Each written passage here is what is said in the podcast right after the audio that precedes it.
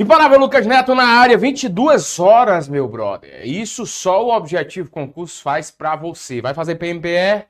Eu estou ao vivo, você sabe que eu estou minimizando cada vez mais brincadeira por aqui, porque o edital saiu. Cada dia que passa, você fica mais perto da prova. Então não tem tempo para ficar com blá blá blá e com muita muvuca e perfumaria por aqui, não.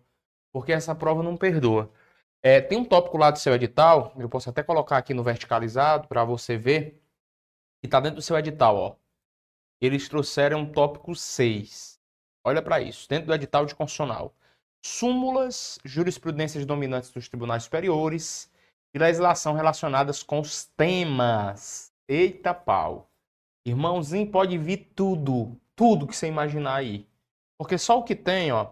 Lucas, quantas são? Quantas são? É, você tá ficando doido, desculpa aqui, né, o teor das palavras.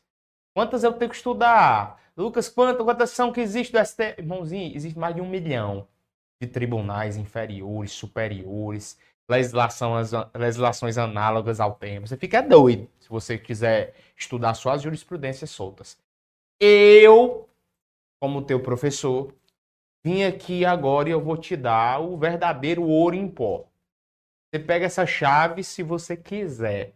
Eu separei em duas aulas, essa daqui para o YouTube e a outra só para os assinantes, todas as jurisprudências que eu, Lucas Neto, aposto que possam vir na prova do Instituto AOCP, tá bom?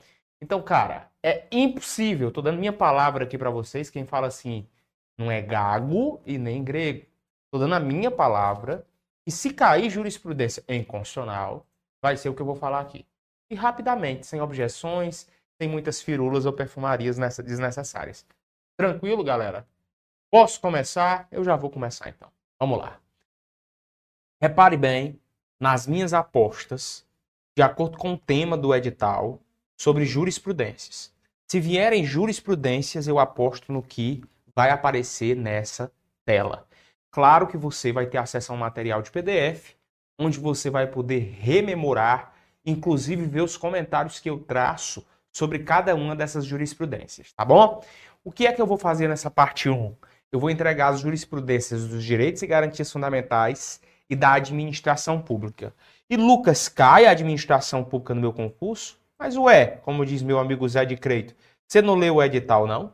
Claro que cai, porra.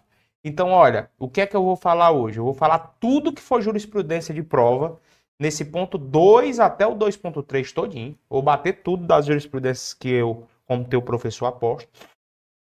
E vou pegar esse tópico também, que é um tópico que sempre se recheia em jurisprudências nas provas, que é o 3 e o 3.1. Principalmente o 3.1, galerinha, que trata da administração pública, que é praticamente do artigo 37 ao 41 da Constituição Federal de 88. Beleza? Tranquilo? Show de bola? Então vamos aqui. Vamos aqui no PPT Primeira jurisprudência, um julgado aí de 3 de maio de 2022, que consolidou o informativo 1053, informativo 1053, que é o que está aparecendo aí para você. Eu vou ler e vou interpretar, mas no PDF que eu, como teu professor, te entreguei, existem comentários pertinentes. Vamos lá. Lembrando que isso aqui vai ser em três partes. A primeira parte, a primeira parte eu vou falar dessa dos direitos, garantias fundamentais e jurisprudências e administração pública. Segunda parte dos outros tópicos do edital. A terceira parte só resolve em questão para provar que é assim que a banca cobra. Primeira jurisprudência de hoje. A liberdade de expressão não alcança a prática de discursos dolosos com o intuito de manifestamente difamatório, de juízos depreciativos de mero valor de injúrias em razão da forma ou de críticas aviltantes. Julgamento da segunda turma do Supremo sobre liberdade de expressão. Senhores, é inigualável o que eu vou falar agora. Isso aparece em toda prova. Você sabe que a banca Instituto AUCP gosta do tema liberdade de expressão. Não é que eu goste. Não sou eu que estou falando contigo. Se tá lá um tópico só para jurisprudência e você já viu questões e mais questões que nem de jurisprudência são, mas é sobre o tema liberdade de expressão, esse tópico é um dos que mais pode cobrar. O que é isso, Lucas? O que quer dizer? Se eu fico chamando os outros de viado, vou dizer que é uma linguagem bem chula mesmo feia, tá? Pretinho é um viado sem vergonha. com intuito manifestamente depreciativo à imagem do cara, isso não é liberdade de expressão, não. Lucas, eu já sabia. Pois pronto, eu só estou consolidando na forma de uma jurisprudência importante que resultou no informativo 1053 do Supremo Tribunal Federal. Se você se utiliza de manifestado compromisso é, intencional de querer denegrir a imagem de uma pessoa com as suas palavras, você não está no uso da sua liberdade de expressão, ok? Então, Lucas, se a minha prova disser que o STF defende que a liberdade de expressão e manifestação desse pensamento tem uma limitação, eu digo que está certo ou errado? Que está certo. Dois, a liberdade de expressão existe para manifestação de opiniões contrárias, jocosas, satíricas e até mesmo errôneas, mas não para opiniões criminosas, discurso de ódio ou atentados contra o Estado Democrático de Direito e a democracia. Essa 1053 complementou a 1051, informativo, outra jurisprudência. Lucas, eu não entendi essa não. Se de repente alguém me disse que eu vivo dando aula errado e dizendo informações na internet, um professor concorrente, puto comigo, não sei porquê, vai lá na página dele e diz o Lucas só quer motivo, como lá apareceu. Inclusive eu processei, né? Esse professorzinho aí, o cara disse desse jeito, só vem com motivação chula para os alunos. Ninguém vê uma aula eficiente dele. Metiram um processo contra esse professor. Não vou dizer quem é, não. Até porque, irmãozinho, eu tô numa fase tão zen da minha vida. Ele meteu uma dessa, ó. Ó, os alunos, amigos, parceiros, printaram e me mandaram. Foi no outro dia, do advogado meu, na casa dele, né? Só para o oficial de justiça intimar. No outro dia, ligeirão, eu consegui a intimação dele, né? Só para ele fazer o quê? para ele, na mesma página em que ele se utilizou de um conteúdo totalmente difamatório à minha imagem, ele lá e dizer tudo, retiro o que eu disse, não tem nada a ver, estava com a cabeça quente, né? Não sei como é que estava o grau da minha inveja, da minha ridicularização em relação ao almoço, mas eu retiro o que eu disse, na mesma página, na mesma proporção. O que o STF está querendo dizer é, ei, você não venha se utilizar de discurso de ódio, alegando que isso foi liberdade de pensamento e manifestação da expressão, não. Beleza? É isso que está nesse informativo 1051 do Supremo. 3. Os partidos políticos podem, no exercício de sua autonomia constitucional, estabelecer a duração dos mandatos dos seus dirigentes, desde que compatível com o princípio republicano da alternância do poder concretizado, por meio da realização de eleições periódicas em prazo razoável. Informativo 1062 do STF. Tá? Isso foi na arguição de descumprimento de preceito fundamental 6230. O ministro relator foi o Ricardo Lewandowski. Entenda isso aqui como a possibilidade que existe dos partidos políticos fazerem com que haja troca de seus mandatários, dirigentes, secretários. Então, o STF possibilita que haja troca de mandatos de acordo com os critérios estabelecidos pelos partidos políticos. Tranquilo, jurisprudência pontual mesmo que não esteja no seu edital partidos políticos, está direitos políticos. E há sim uma ligação com isso. Ponto 4. As notas técnicas do objeto de análise. Ao disseminar informações matizadas pela dubiedade e ambivalência no concernente à compulsoriedade da imunização, podem desinformar a população, desestimulando a vacinação contra a Covid-19. Lucas, por que, que esse tema pode ser importante para a minha prova? É um tema importante porque tudo que está em 2022 e 2023 é importante. Nessa de hoje, eu estou trazendo muita coisa de 22, porque 22 foi logo ali. Mas eu vou trazer, na parte 2, muita coisa de 23. 2023. E você vai ver que uma informação, um grupo de, de súmulas, complementa o outro grupo. O que é que está sendo dito aqui nessa situação? Tá? Ó, Primeiro, o que eu sublinhei aqui: notas técnicas, objeto de análise. Informações matizadas pela dubiedade e ambivalência no concernente à compulsoriedade da imunização podem desinformar a população. O que é isso? O que o STF aqui no informativo 1047 está querendo dizer é que se existe nota técnica do SUS ou de qualquer outra ente público ou particular. No sentido de dizer que, ei, não era necessário o povo ser obrigado a se vacinar, não. Eu não vou nem dizer sobre a politicalização do STJ e do STF, não, tá? Eu não estou aqui para ficar com politicagem. Tá? Eu tenho minha formação sobre o que eu penso sobre isso. Para mim, né, vocês sabem, é uma baita de uma politicagem que o STF está militando aqui. Em outras palavras, meu bro, o STF está dizendo assim: ei, ente privado, ei, ente público, tu não pode ficar dizendo que a vacina não era obrigatória, não. Então, se tiver aí um estudo técnico que fora dito, dizendo que, ei, nem, ninguém nem precisava tomar vacina, foi comprovado. Não divulgue, não! Não divulgue, não! Porque senão você vai desestimular a vacinação contra a Covid-19. Vocês entenderam? Com certeza entenderam. Tá? 5. 5. Eu trago a súmula vinculante do STF de número 4. Salvo nos casos previstos na Constituição, o salário mínimo não pode ser usado como indexador de base de cálculo de vantagem do servidor público ou de empregado, nem ser substituído por decisão judicial. Olha, olha para mim. Para fins de reajuste do servidor, eu não vou considerar o salário mínimo, não. Então, o salário do servidor é 1.800, eu não vou reajustar com base no valor do salário mínimo, não. Ser com base no, valor, no valor de 1.800. Dois, ele não pode ser substituído por decisão judicial. Não pode ter uma decisão judicial que diga, ei, tu não vai ganhar esse mês o salário, não. Tu vai ganhar meio, é, é, 10 milhas de tijolo porque tu trabalha numa empresa, viu? E essa empresa é uma empresa cerâmica, de tijolo. Então ela não vai te pagar em, em dinheiro, não, vai te pagar em tijolo. O salário mínimo não pode ser substituído de acordo com o Supremo Tribunal Federal e não pode ser base indexadora para fins de cálculo de vantagem para o servidor, para o empregado. Tá bom? Jurisprudência 6, é o informativo 1044. Cuidado que essas súmulas que eu estou marcando aqui, elas são importantíssimas, então leia e releia. 6.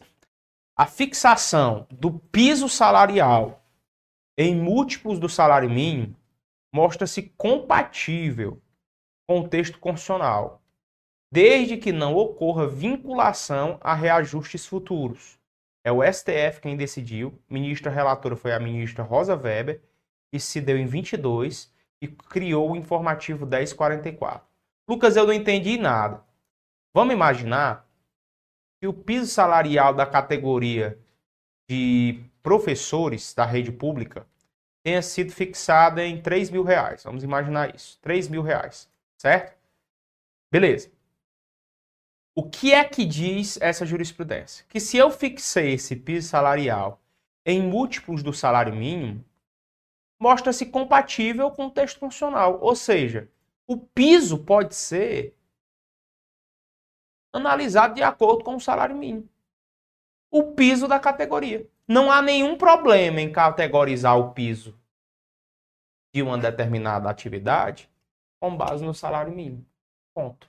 É o que diz o Supremo Tribunal Federal. Tranquilo? Esse foi o ponto de jurisprudência de número 6. Sigamos, eu estou aqui calmo para poder te traçar as informações que realmente interessam para fins de concurso, para fins do Instituto AUCP. Chegamos no ponto 7. É inconstitucional uma decisão judicial que, sem considerar as circunstâncias fáticas efetivamente demonstradas, deixa de sopesar os reais efeitos da pandemia em ambas as partes contratuais e determina a concessão de descontos lineares em mensalidades de cursos prestados por instituições de ensino superior. Vou repetir. Toda decisão judicial que não considera as condições, as circunstâncias fáticas efetivamente demonstradas e deixa de sopesar os reais efeitos da pandemia em ambas as partes contratuais e determina a concessão de descontos lineares em mensalidade de cursos prestados por instituição de ensino superior, isso é inconstitucional. É inconstitucional. Lucas, eu não entendi, foi porra nenhuma. Vamos explicar com calma? Vamos imaginar que o juiz tenha dito para o cara que, por exemplo, teve na pandemia a sua mensalidade reajustada, que ele não poderia ter aquele reajuste em razão das aulas não estarem funcionando.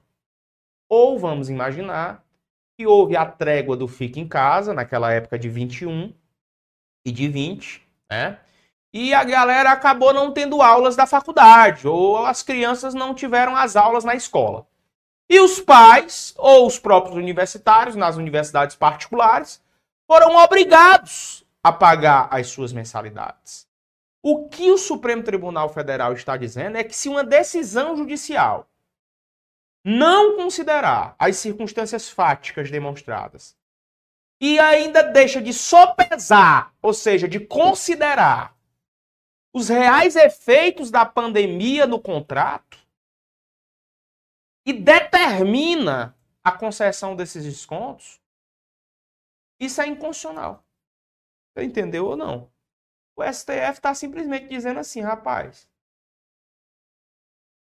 eu não posso considerar uma decisão judicial do primeiro, de primeira instância de um juiz que diz que a mensalidade que era mil vai ter que ser de 500. Só porque o cara não teve aula presencial. Por quê? Porque houve professor ainda para pagar na universidade, houve agente da limpeza, houve e continuou existindo os mesmos serviços que até então eram prestados. Então eu não posso considerar como constitucional essas decisões judiciais de juízes de primeira instância que não consideram a possibilidade de que haja aumento ou manutenção desse preço. Se o juiz, então, de primeira instância disse, vai diminuir, isso é inconstitucional. Porque tem gente para pagar. Essa é a justificativa do Supremo Tribunal Federal. Tá bom? Então é inconstitucional essa decisão que não considerou as circunstâncias fáticas. Para ambas as partes. Para ambas as partes. Por exemplo, é possível que, na época da pandemia, tenha existido a situação de as aulas terem acontecido presenciais ou na modalidade home office. Se não existiu presencial em razão da pandemia do coronavírus e nem existiu a home office, e o cara é, sendo obrigado a pagar as mensalidades, há o que se considerar. É inconstitucional uma decisão judicial também que tenha determinado que esse cara pague o mesmo valor. Sendo que nem aulas em home office existiu. Então perceba, e onde é que você tirou esse raciocínio, Lucas? Daqui, ó. Em ambas as partes contratuais. Ou seja, tanto como contratante, contratante de um lado, como para contratado do outro. Contratado. Beleza? Tranquilo? Oitavo ponto jurisprudencial importante dentro das regras dos direitos e garantias fundamentais. A prova do anterior indeferimento do pedido de informação de dados pessoais ou da omissão em atendê-lo constitui requisito indispensável para que se concretize o interesse de agir no habeas data, de sorte que, sem que se configure situação prévia de pretensão resistida, a carência de ação constitucional do habeas data. Aqui nós já entramos numa decisão do Superior Tribunal de Justiça no julgamento de um habeas data de número 408. O relator foi o ministro Manuel Erhardt, ou Erhardt, foi um desembargador convocado do TRF5, que é o TRF da quinta região. Lucas, me explica. Ó, a prova do anterior indeferimento do pedido de informação de dados pessoais ou da omissão em atender constitui requisito indispensável para o habeas data. Lucas, como assim? Simples. Você chegou na Caixa Econômica Federal, pediu o saldo do FGTS para a técnica bancária, ela não te deu, não se sabe o motivo, você simplesmente filmou isso lá, você não quer me dar então, né? Beleza, então. Aquilo lá já é uma prova de indeferimento de um pedido de informação de dados pessoais seu. Então isso sim vai ser prova lá no futuro, quando houver o trânsito em julgado administrativo, para que você possa ingressar com a ação de habeas data. Tá certo? É, já é uma prova concreta disso. Tá bom? Ô, Lucas, se eu não filmei, peça por escrito à pessoa que ela não vai te dar as informações. Daquilo que é direito seu. Isso já é prova. Tá? Então, a prova do anterior indeferimento do pedido de informação ou a omissão em atender um pedido de informação já constitui base para que você chibateie na justiça uma ação de habeas data. Claro isso eu não estou retirando do habeas data a elementar de é, exercício do contencioso administrativo. O que é o contencioso administrativo? É quando eu ingresso com todas as ações administrativas e houve o trânsito em julgado administrativo. Com esse último trânsito em julgado administrativo, eu vou poder entrar com ação judicial. Beleza? 9. Súmula vinculante do STF número 6. Tudo que for súmula vinculante dê um caráter de atenção mais especial. Não viola a Constituição o estabelecimento de remuneração inferior ao salário mínimo para as praças prestadoras de serviço militar inicial. Pessoal, eu acho um absurdo, mas você só tem que decorar e levar para a prova. Se o cara entrou como praça do serviço militar obrigatório na categoria inicial, ele pode ganhar menos que um salário mínimo, de acordo com o STF. Então, o cara entrou na primeira categoria iniciante como praça do Exército Brasileiro, por exemplo. Ingressou lá. Ele pode ganhar menos que um salário mínimo? Pode, de acordo com o Supremo Tribunal Federal. Isso está na súmula vinculante de número 6 do STF. Lembrando que súmulas vinculantes são aquelas que vinculam toda a atenção da administração pública direta e indireta, inclusive é, é, das entidades paraestatais. Essa daqui, a 10, ó, que está na súmula vinculante 11, esse ponto 10, que, que traz a súmula vinculante 11, é um dos mais cobrados, é uma das mais cobradas súmulas em concurso público. O que é que diz a súmula vinculante número 11 do Supremo? Só é lícito o uso de algemas em caso de resistência de fundado receio de fuga ou de perigo à integridade física própria ou alheia, por parte do preso ou de terceiros, justificada a excepcionalidade, por escrito, sob pena de responsabilidade disciplinar, civil e penal do agente ou da autoridade de nulidade da prisão ou do ato processual que se refere, sem prejuízo da responsabilidade civil do Estado. Ou seja, dá um bafafá medonho você, como polícia, algemar um cara e não justificar os motivos do algemamento. Lucas, na prática é assim, irmão, eu não vou nem dizer como é na prática, você não confundir sua cabecinha, tá bom? Tá? Vou nem dizer aqui umas coisas que errei na minha cabeça agora, como é a prática, quando o policial acaba de ei, você tem que justificar por escrito o motivo do meu algemamento, né? A prática você sabe como é que é, né? Só que eu não estou dando aula de prática, meu brother. Eu estou dando aula daquilo que pode cair na sua prova. E essa súmula cai. Se você prender como futuro policial um camarada, execute por escrito no ato administrativo os motivos do seu algemamento ou você vai se fuder por completo, com possibilidade de perder até a farda. É isso que se diz na súmula vinculante 11. Bora para a súmula vinculante 15 agora. O cálculo de gratificações e outras vantagens do servidor público não incide sobre o abono utilizado para se atingir o salário mínimo. Repetindo, o cálculo de gratificações e outras vantagens do servidor público não incide sobre o abono utilizado para se atingir o salário mínimo.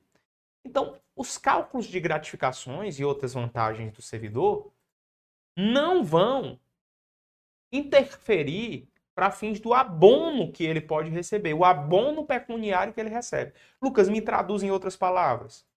É como se, se o servidor está recebendo gratificações, como se o servidor está recebendo vantagens isso não vai incidir para fins de qualquer outro acréscimo pecuniário que ele percebe. Ponto. Aquilo é como se fosse um extra e não vai ter que ser contabilizado para extras futuros que ele venha receber. Acabou. Lucas, e por que você está trazendo esse assunto? Não é direito administrativo? Não, aí que tá. Quando a tua prova trouxe a administração pública, nós vamos ter que falar de julgados que tragam regras sobre a administração pública. E esse é importantíssimo que traz a súmula vinculante 15. Outra importantíssima é a da súmula vinculante 37. Olha isso. Não cabe ao Poder Judiciário, que não tem função legislativa, aumentar os vencimentos de servidores públicos sobre o fundamento da isonomia. Então, quem é que pode aumentar vencimentos dos servidores públicos? O Poder Legislativo, que é quem cria leis. O Poder Judiciário não pode dizer, ah, mas a minha função atípica é legislar. Ele não pode legislar aumentando os salários nem dos seus servidores. Não pode. Porque isso não é papel dele. Certo?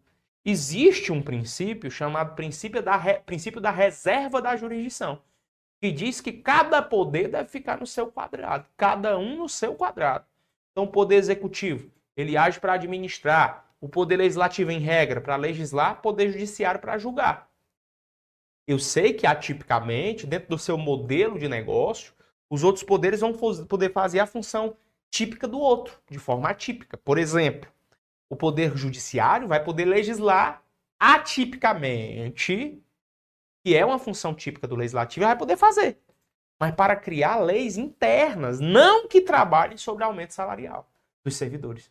Então, toda questão na prova que disser que o judiciário tem a possibilidade de aumentar o salário dos seus funcionários, dos seus servidores públicos, vai estar errada. Porque essa questão de aumento de salário é colocada sob o crivo da reserva da jurisdição para o Poder Legislativo. É o que diz a súmula vinculante do STF, de número 37. Beleza? Sigamos aqui. Súmula vinculante de número 13, uma das mais interessantes quando o tema é a administração pública. Ela trata do nepotismo, pessoal. Atentem-se para isso. A nomeação de cônjuge, companheiro ou parente em linha reta, colateral ou por afinidade, até o terceiro grau, inclusive da autoridade nomeante ou de servidor da mesma pessoa jurídica, investido em cargos de direção, chefia ou assessoramento, para o exercício de cargo em comissão ou de confiança, ou ainda de função gratificada na administração pública direta e indireta, em qualquer dos poderes da União, dos estados, do DF, dos municípios, compreendido o ajuste mediante resignações recíprocas, viola a Constituição Federal. Esse é o famosíssimo nepotismo. Esse aqui cai muito em prova de concurso. Nepotismo. Tá? Ó, o nepotismo, ele não tem legislação tratando dele, viu, viu pessoal? Não existe uma lei. Já a primeira orientação que eu te dou é essa. A tua prova disser que tem uma lei tratando, não existe. Então pode, pode botar aí, ó. Não existe lei. Não existe legislação para tratar do nepotismo. O que existe é realmente essa súmula vinculante número 13, que eu acabei de ler, que é do STF, que diz que não pode existir parentes consanguíneos ou afins em linha reta ou colateral até o terceiro grau. Essa informação aqui já é imprescindível. Então, por exemplo, vamos com calma nessa hora aqui, tá? Quais são as proibições? São para cargos em comissão, anote isso. As proibições são para cargos em comissão ou para ou para funções de confiança certo? Funções de confiança. Ei, Lucas, o que são cargos em comissão e qual é a diferença disso para funções de confiança? O cargo em comissão ele é diferente da função de confiança. Por que, que é diferente? Porque o cargo em comissão, tanto ele é para um efetivo, servidor efetivo é aquele que passou no concurso, como ele pode ser para um terceiro, que é um cara que nunca passou na vida no concurso. Já a FC, função de confiança, é só para efetivo. É só para efetivo, tá bom? Então, Lucas, me diz uma coisa: o cargo em comissão ele é para o cara que passou, para o cara que nunca passou. E a função de confiança é só para o cara que já passou em concurso, verdade. Mas eles têm semelhanças, Lucas? Tem, tem semelhanças. As principais semelhanças entre esses dois são as seguintes. Primeiro, eles são as, ativi as atividades que a eles, né, função de confiança ou cargo em comissão, se subordinam, são atividades de chefia, de direção e de assessoramento. Então, toda vida que a gente tiver esses dois aí, irmãozinho, pode ter certeza, ou vai ser chefe, ou vai ser diretor, ou vai ser assessor. Por exemplo, eu fui assessor jurídico nos dois cargos públicos que eu enfrentei na vida. Então, eu, era, eu, eu tinha uma função de confiança. Mas eu podia também ter um cargo em comissão. Qual é a diferença? É que a função de confiança só pode ser para efetivo. E o cargo em comissão é para efetivo ou terceiro. Segunda semelhança entre eles. As atividades aqui são de direção. Já foi, né? As atividades de direção, chefia, assessoramento já foi. A verdade é colocar o regime, né? O regime aqui, galera, ó. O regime aqui é regime de integral, integral, dedicação ao serviço. Integral, dedicação ao serviço, certo? Integral, dedicação ao serviço. Ou seja, você não recebe hora extra. Você vai estar 24 horas à disposição da administração pública. 24 horas à disposição da administração pública. Chefia, direção, assessoramento, regime de integral dedicação ao serviço e três, terceira semelhança, é porque são cargos ad nutum. O que são cargos ad nutum, Lucas? De livre nomeação e de livre exoneração. Que é isso? A autoridade competente nomeia hoje e exonera amanhã, se quiser, sem precisar justificar os motivos dessa exoneração. Tá bom? Então nós temos três grandes semelhanças e uma grande diferença entre função de confiança e cargo em comissão. Por que, que eu falei tudo isso? Para que você não confunda função de confiança e cargo em comissão um cargo político. Um cargo político. Que é que as provas querem confundir muito quando cobram a súmula vinculante 13? A seguinte situação, ó, e eu vou te fazer na forma de pergunta aqui. Será que o prefeito, cara, pode colocar o irmão dele para ser secretário de turismo? Hein? Secretário de, de turismo? Será que o prefeito pode colocar o irmão dele para ser secretário de turismo? Hein? O que é que vocês me dizem? A resposta é sim, ele pode. Sim. Lucas, como assim? Irmão, não é parente até o terceiro grau? É, parente. Só que o cargo de secretário não é um cargo em comissão, é um cargo político. Então, para ser cargo em comissão, a prova vai ter que dizer que é chefia, direção, assessoramento, ou dizer que é um cargo em comissão ou função de confiança. Se não aparecerem essas palavras, você não vai dizer que teve nepotismo, só vai dizer se estiver nessas circunstâncias, entendido? Lembrando, outra situação, não é até o segundo grau, é até o terceiro. Enganchou. É até o terceiro.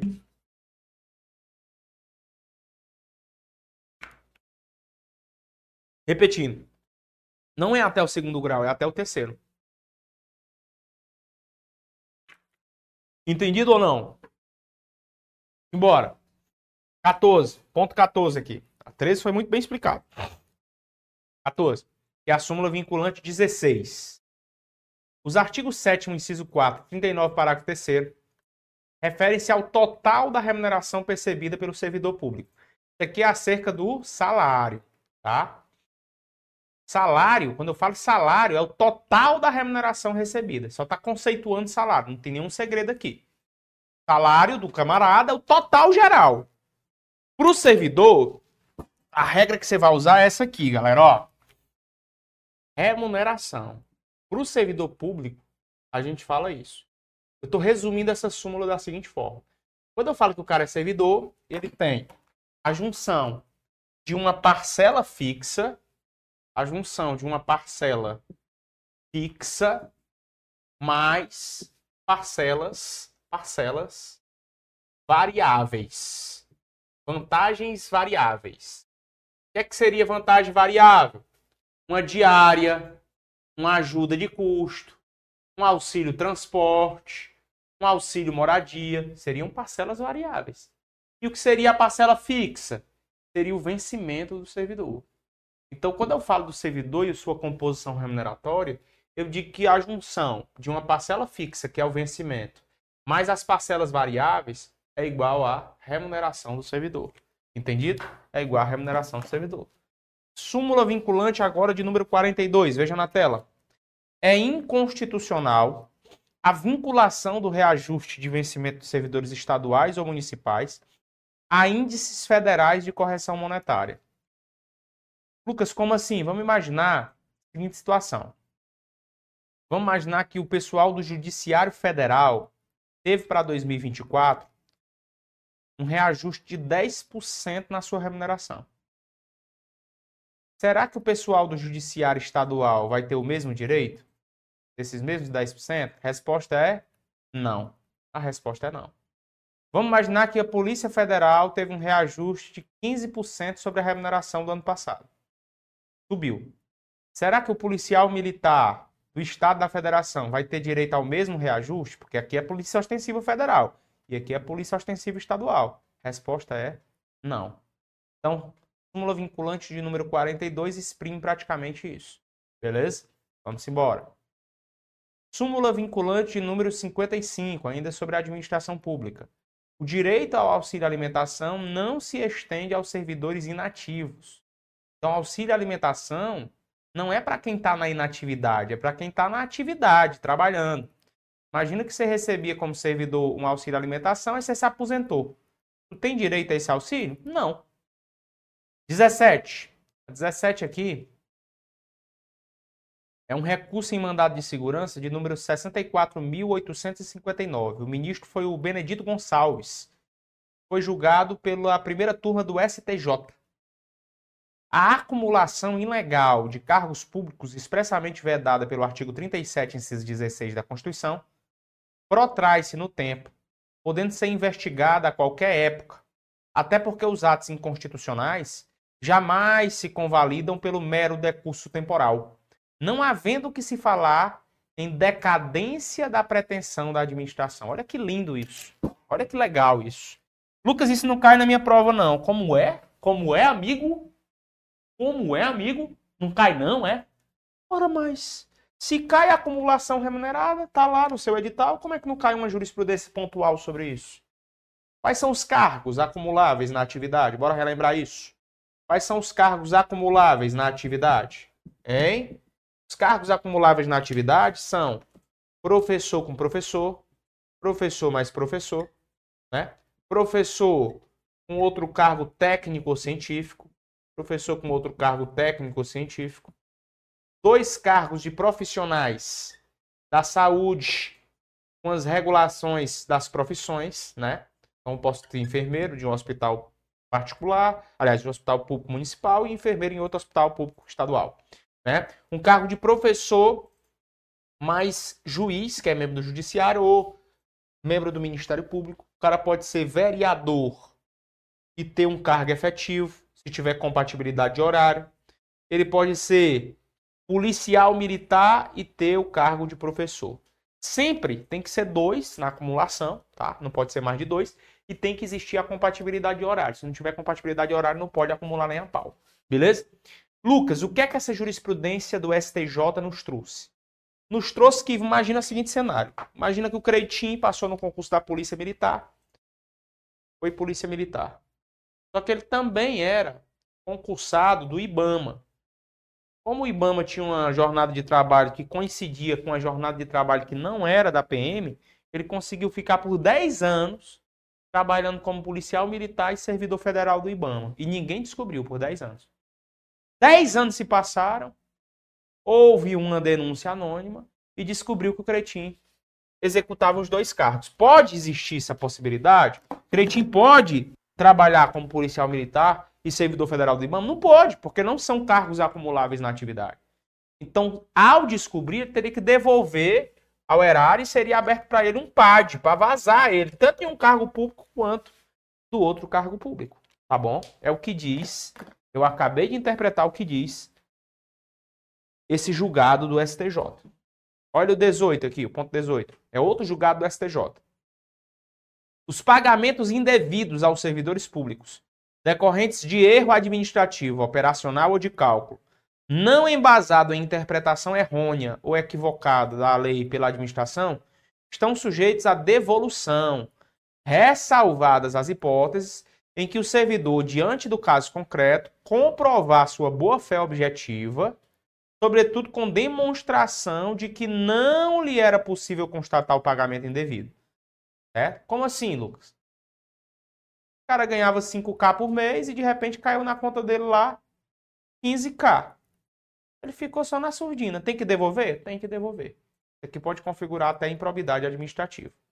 Agora vamos imaginar que esse cara era servidor e tinha uma empresa. Era sócio. Lucas, o cara pode ter empresa no nome dele? Desde na condição de sócio ele pode. Ele tinha uma empresa, essa empresa faturava mais de 70k por mês. Era por mês entrando isso aqui na conta dele. E eram muitas movimentações, PIX de 10 mil, de 12 mil, na conta dele. Ele era sócio de uma empresa. E esse cara não tinha muito respaldo de quem era o fornecedor que fez um PIX X, Y Z. Ele conseguiu provar isso. Será que ele tem que devolver? Não, ele não tem que devolver. Tá? É o que diz a parte final. Se ele conseguir demonstrar boa fé objetiva, ele não precisa devolver. Tranquilo? É isso aí. Certo? Show de bola. Vamos embora para o último sequencial de jurisprudência. Né? Na nossa parte 1 de jurisprudências para o teu concurso. 19 diz aqui e traz um julgado do STJ oriundo do recurso especial de número 1878 849 no Tocantins, o relator ministro Manuel Erhard e resultou no informativo 726. É ilegal o ato de não concessão de progressão funcional de servidor quando atendidos todos os requisitos legais a despeito de superados os limites orçamentários previstos na Lei de Responsabilidade Fiscal, referentes a gastos com pessoal de ente público, tendo em vista que a progressão é direito subjetivo do servidor público, decorrente de uma determinação da lei, estando compreendida na exceção prevista no inciso 1 do parágrafo único do artigo 22 da lei complementar. Lucas, eu não entendi, foi patavinas de nada. É por isso que eu tô aqui, para ser teu professor. Eu te dificultando tua vida, eu não sou professor. O que é isso, macho? Presta atenção. Quando tu passa no concurso, tu vai ter um plano de carreira. Certo? Quando tu passa no concurso, tu tem um plano de carreira. Vamos imaginar que esse aqui seja o seu plano de carreira. Certo? Tá meio alto aqui. Dá pra pegar ainda, acredito? Tá certo, né? Ó. Aqui é o teu plano de carreira. É por tempo de serviço. A cada três anos, é só um exemplo, tu sobe de nível e ganha mais. Então aqui no A1, passou três anos, tome. Aí ganhar 10% a mais. Passou três anos, tome mais 10%. Passou mais três anos, tome mais 10%. Mais, mais quatro anos, três, tome mais 10%. E vai aumentando. Chegou bem aqui, quando tu ia ganhar mais 10%, mais de 10% de, de a mais de remuneração, caras disseram, ei, estamos sem caixa. Estamos quebrando. O Estado está passando por uma necessidade pública aqui urgente. Tem que ter uma contenção de gasto. À luz da LRF, que é a Lei de Responsabilidade Fiscal. Olha o dedinho. Pode não. Tá na lei, é direito dele. Encontre um jeito e ele vai ter que ganhar o a mais que é prometido a ele na sua progressão funcional. Irmãozinho, se tu não entendeu, tem algum problema do, da tua parte aí. Sério mesmo, porque ficou bem desenhadinho aí, papai. Vamos lá, 20. Traz o informativo 1039. A instituição de subtetos remuneratórios com previsão de limites distintos para as entidades políticas, bem como para os poderes no âmbito dos estados e do DF, não ofende o princípio da isonomia, foi o STF quem decidiu. Vou repetir. A instituição de subtetos remuneratórios, com previsão de limites distintos para as entidades políticas.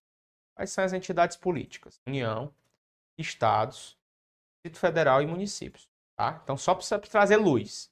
Se eu instituo subtetos remuneratórios com previsão de limites distintos para as entidades políticas, bem como para os poderes, aí eu te digo quais são os poderes: executivo, legislativo, judiciário. Isso tudo, no âmbito dos estados e do DF, não ofende o princípio da isonomia. Certo? Não ofende, não ofende tem gente lá, lá, lá, lá, não ofende o princípio da isonomia. Beleza? Deixa eu te explicar isso aqui, ó, bem aqui. Você vai entender agora, ó. Eu vou puxar para cá e vou te explicar. Ó, pode ficar comigo, Crete, pode ficar. Ó, vamos imaginar o seguinte, você vai entender agora nesse exemplo.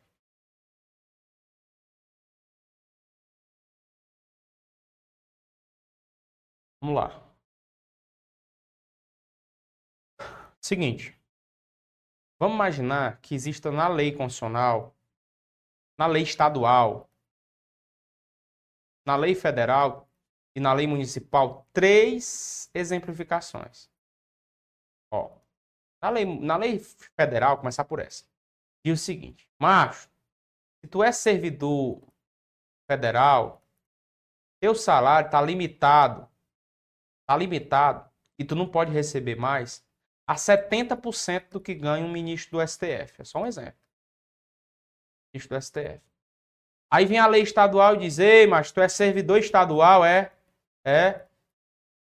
Pois teu salário está limitado a 70% do que ganha o desembargador do TJ.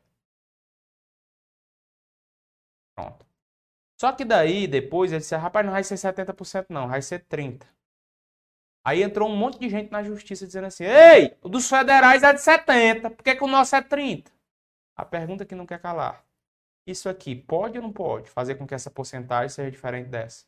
Pode. Pronto, macho. Eu só fiz desenhar pra ti. Não tem segredo, não. Não é matemática que vai cair lá, não. É isso aqui mesmo. Eu vou ler agora e você vai pegar e entender do meu exemplo. O exemplo mais bobo que, que seja. Certo?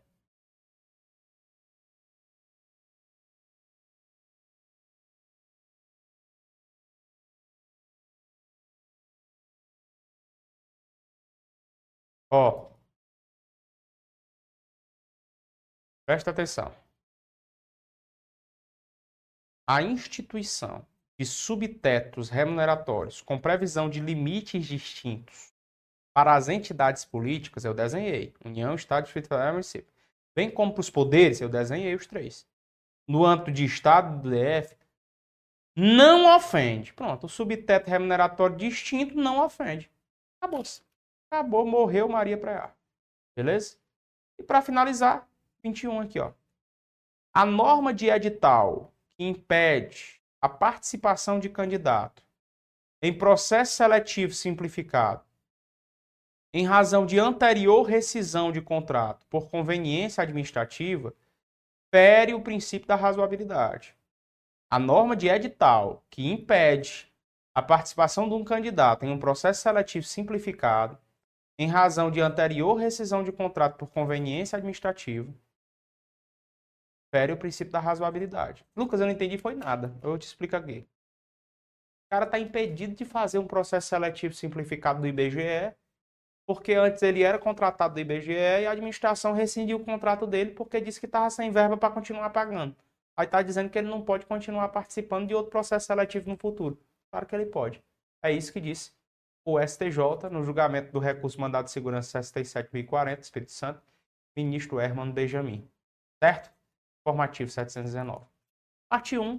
Jurisprudências que podem cair na sua prova em direito constitucional nos temas direitos e garantias fundamentais e administração pública. Galera do YouTube, é isso. A gente entregou só o mingau. Aí é contigo, se tu achou massa ou não. Ah, Lucas, é porque tu tá tão calmo hoje, como é que eu vou dar aula de jurisprudência daquele ritmo? Tá ficando doido se tu não manja de jurisprudência? É natural. Eu vou ter várias personalidades para ministração de aula. Então, essa, essa personalidade não é a personalidade de batendo pós-edital. É mais clássico, mostrando aquilo que realmente interessa. E essa foi a parte 1. Aí, na parte 2, nós vamos continuar o edital em jurisprudência. E na parte 3, a gente vai resolver só questões provando como é que a prova pode cobrar. Beleza? Tenham todos uma excepcional noite restinho de feriado aí, vai curtir sua família, tá bom? Que Deus ilumine a tua vida e amanhã o pau continua torando aqui no Objetivo. Siga a gente nas páginas sociais e é impossível que alguém entregue tanto valor para ti como o Objetivo está entregando. PMPE com a gente. Se você não adquiriu ainda o seu curso premium, você está panguando, como diz o meu amigo Toninho Tornado, né? Tá panguando. Cuida, macho. Pega o teu intensivão premium da PMPE. Se você não garantiu também seu ingresso para participar da mega revisão de véspera em Recife para a PMPE, nós vamos fazer um verdadeiro show de revisão com direito a camiseta, com direito a uma pulseira ativacional e um material cheio de flashcards e guias. Vamos entregar a prova na véspera lá em Recife, na capital, num auditório chiquérrimo de um dos hotéis, a Orla da Praia de Boa Viagem. Aproveite e já pegue também o seu ingresso aqui agora. Se remanesceu alguma dúvida, Fale com a nossa central de atendimento, ó. Tem uma tarjeta aqui cheia de telefones. Printa, chama alguém nesses WhatsApps e você vai ser atendido ainda hoje. Qualquer dúvida que tenha sobre ingresso, sobre o curso online da PMPE, qualquer dúvida que você tenha, nós vamos tirar. Inclusive dúvidas sobre o edital, sobre a disciplina, porque esse suporte express, para quem é aluno, tira dúvida do aluno em tempo real, levando a ele a mensagem do professor. Somos o único curso do Brasil que faz isso. Tá? Você tem alguma dúvida? Mande nesse contato e eles vão mandar para o professor, o professor responde em tempo real para você. Forte abraço, que Deus te unja, te proteja, te guarde e continue fazendo de você um vitorioso. Em nome de Jesus, amém. Tchau. Força de todo o pessoal que me acompanhou no esforço e tudo mais, é a aprovação do Ministério Público da União, hoje eu sou servidor público federal, então vamos começar a estudar, vamos se dedicar ainda mais, não vamos desistir, vamos correr atrás e mudar de vida, que assim como eu pude mudar de vida, vocês também podem. Um abraço a todos. Passando para agradecer toda a equipe do Objetivo Concurso pelo site moderno.